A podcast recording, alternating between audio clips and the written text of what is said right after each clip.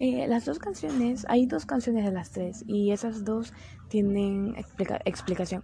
La primera la de Phineas y Dios, esa canción es muy bonita, me hace feliz, tienes que escucharla.